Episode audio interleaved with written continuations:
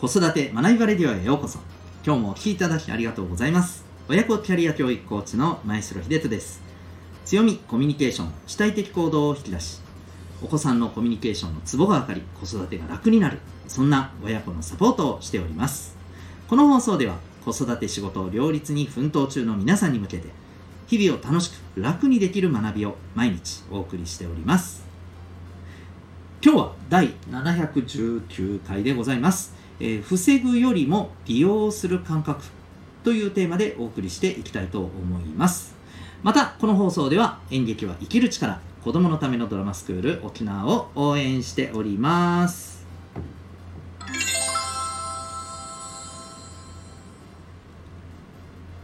さて今日のテーマなんですけれども、えーちょっとこう抽象的なテーマですよね。防ぐよりも利用する感覚ということで。まああのこれはですね、えー、まあ、これから今もそうですけどももっともっとこういろんな新しい技術が出てきてですね社会が変化していく、まあ、そんな世の中っていうものがね、まあ、予想されてますよね。最近あの2040年とか2050年こうなりますみたいな本ってめちゃくちゃ増えたと思いません？僕すっごい感じるんですけどでまあ全部読んでるわけではもちろんありません。あのちょこちょことチョイスして読んでたりしますけど、うん、まあ確かにそうだなって思えるところがねすごくいっぱいありますし、まあ、そこに大体共通しているのはやっぱり変化大きく変わる、うん。えー、今とは本当にねあのイメージがなかなかつきにくいような、えー、状況になりますよというねことが、まあ、描かれています。うん、でそんな変化に対してですね、まあ、それに対してどうあのそれによるマイナスを防ごうかっていうよりも、えー、これをどう利用しちゃって、えー、自分のねやっぱりこう望む生き方をこうより充実させていくのか実現するのかみたいな、えー、この感覚の方が重要じゃないかということをですね要は言いたいのが今日の趣旨でございます。はい、でこれをですね、まあ、ちょっとこの間すごく感じる記事がありましてこれあのニュースピックスっていう、えーね、サイトにある、えー、記事だったんですけれども、えー、まあ、マーケティングが AI で、えまあ、だいぶ変わりますよというねあのそんな、え、記事がありましてで、まあ、そこでもね、あのこうえ、おっしゃられていたんですけども、まあ、AI でね、もうもうこれはずっとずっと前というか少し前から言われてきたことですけども、まあ、仕事が、ね、AI に取られると、うんまあ、実際にその影響ももう出始めている、えーね、ところも一部ありますよね。うんまあ、そんなあの AI の影響によって、えー、まあネガティブな部分ですよね。これに対してどう対応するか、うん。まあ、ここも大事なんですよね。要するに AI にできない。まあ、僕もよく言うことなんですけども AI にできない人間力を磨くっていうことが大事ですみたいな。確かにこれも重要なんですけどそれだけじゃなくてですねやっぱりこの記事でも言われてたのが、えー、AI をどう利用するか。この視点がやっぱり大事であると。うん、例えばマーケティングについても、えー、例えば、まあ、あのそれこそネットで言うならば、えー今までだとこう検検索というか SEO ですよねいわゆるね。聞いたことあのある方もいらっしゃると思うんですけどこう検索の上位に上がってくるみたいな。いかにしてこうやって、えー、見てもらうかみたいな、うん、そういうなんかこう全体的な流れみたいなのを見ながら、えーこうね流行っているキーワードをうまく組み入れて上に検索上位に上がってくるようにするとかなんかそういうことが大事みたいなのがこのネット上でのマーケティングではすごい言われてたりするっていうのがあったんですけれど AI によってこれがもっともっと、えー、パーソナライズされるであろうと、うん、そうなると今度は、えー、やっぱりこうそれぞれが持ってる、えー、こう特性とか価値、うん、というものをよりぐっと尖らせて、えー、他にはやっぱりない、えー、このこういうニーズを持ってる人には絶対これみたいな、えー、そのぐらいもう個人と個人がガツッとマッチングするみたいなそういうふうな感覚のこうマーケティングがどんどんどんどんこう進んでいくであろうと、うん、でそこにはやっぱり AI を利用して、えーね、もっとこうあの AI である程度こう効率よくできるところは全部ねえー、そこで表現する、えー、やり方とか、まあ、文章だったりねもう文章なんか今もう全然チャット GPT さんが作れちゃったりしますし動画もねもうどんどんこう AI が作っていけるようなね、えー、ことになっていくみたいですから、えーまあ、AI である程度のことはもうスパーンとできちゃうと。それがスパーンとできちゃうように、えー、それらを使えるやっぱりこう技術や感覚経験を身につけた上で、えー、そこから先の部分をどうこうね、えー、他と差別していくかっていうのが重要であるみたいな、まあ、そういうことをおっしゃってたんですよ、うん、つまりそこには AI に対してどう対応するかというよりもむしろ AI をどう利用してさらに上をさらにねもっとこうこれまでできなかったことをできるようにするかみたいなその視点が根底にあると思うんですよね。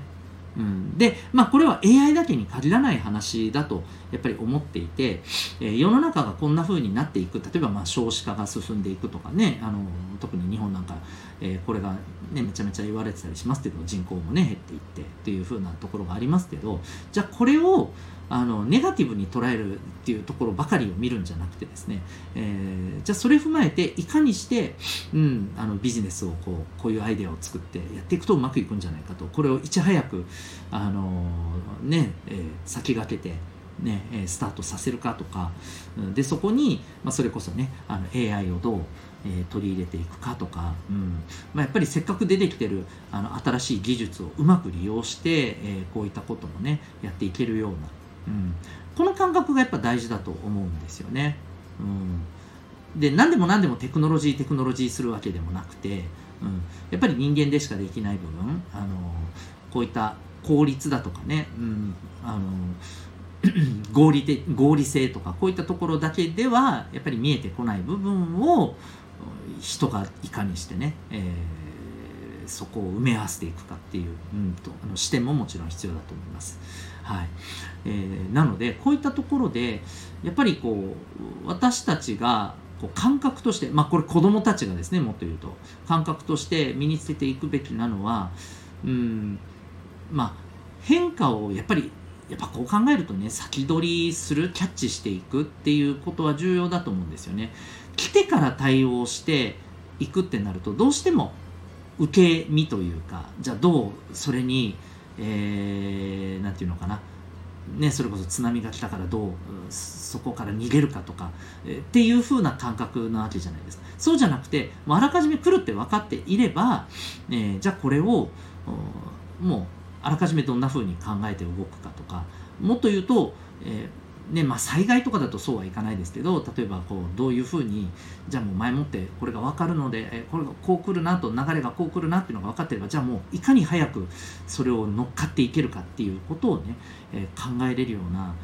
えまあ、そういう思考というかメンタルというか、うん、それを持つことがやっぱ大事じゃないかなというふうに思うんですよね。うんまあ、そのためにはやっぱり私たちがまずねこの感覚を持つことが重要であってそれをお子さんにね、ま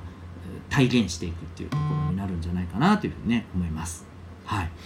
まあ、あの本当にね日々私たち目の前のこともやらないといけませんのでそんなのキャッチする時間なんかいやあったら欲しいぐらいだよっていう、ね、方も多いとは思うんですけれども、うんえーまあ、この辺りをねちょっとそれぞれなりにね工夫できるところを工夫して、えー、こう情報のキャッチっていうところはやっぱ大事ですしもっと言うとただキャッチして不運で終わるんじゃなくてそれについて、うん、自分自身がどうコミットするかっていうことを考える時間もねやっぱ持っていくことがね重要じゃないかなと、まあ、そんな風に思います。はい、ということで今日はですね、えー、防ぐよりもまあ、利用するっていうことをね、えー、考えようとその感覚って大事ですよというテーマでお送りいたしました。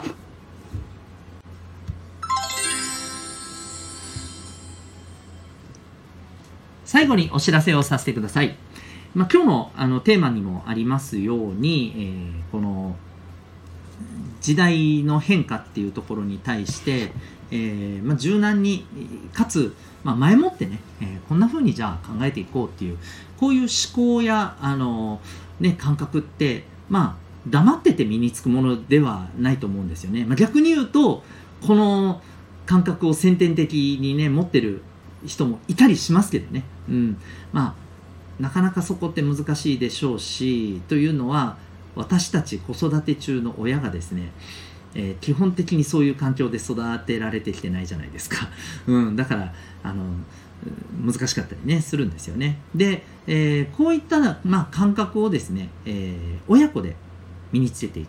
ためのですね、え、6ヶ月間のコーチングプログラムというものが、えー、この私の B カラフルでやっている、えー、セルフアクションコースでございます。はい、コーチングというですねサポートをベースにですね、えーまあ、お子さんそして親御さんの、まあ、今向き合っている課題やえ、こうなりたいなっていう目標やですね、うん、目指したい目的っていうものをこう追いかけてそれを乗り越えるということをこうあの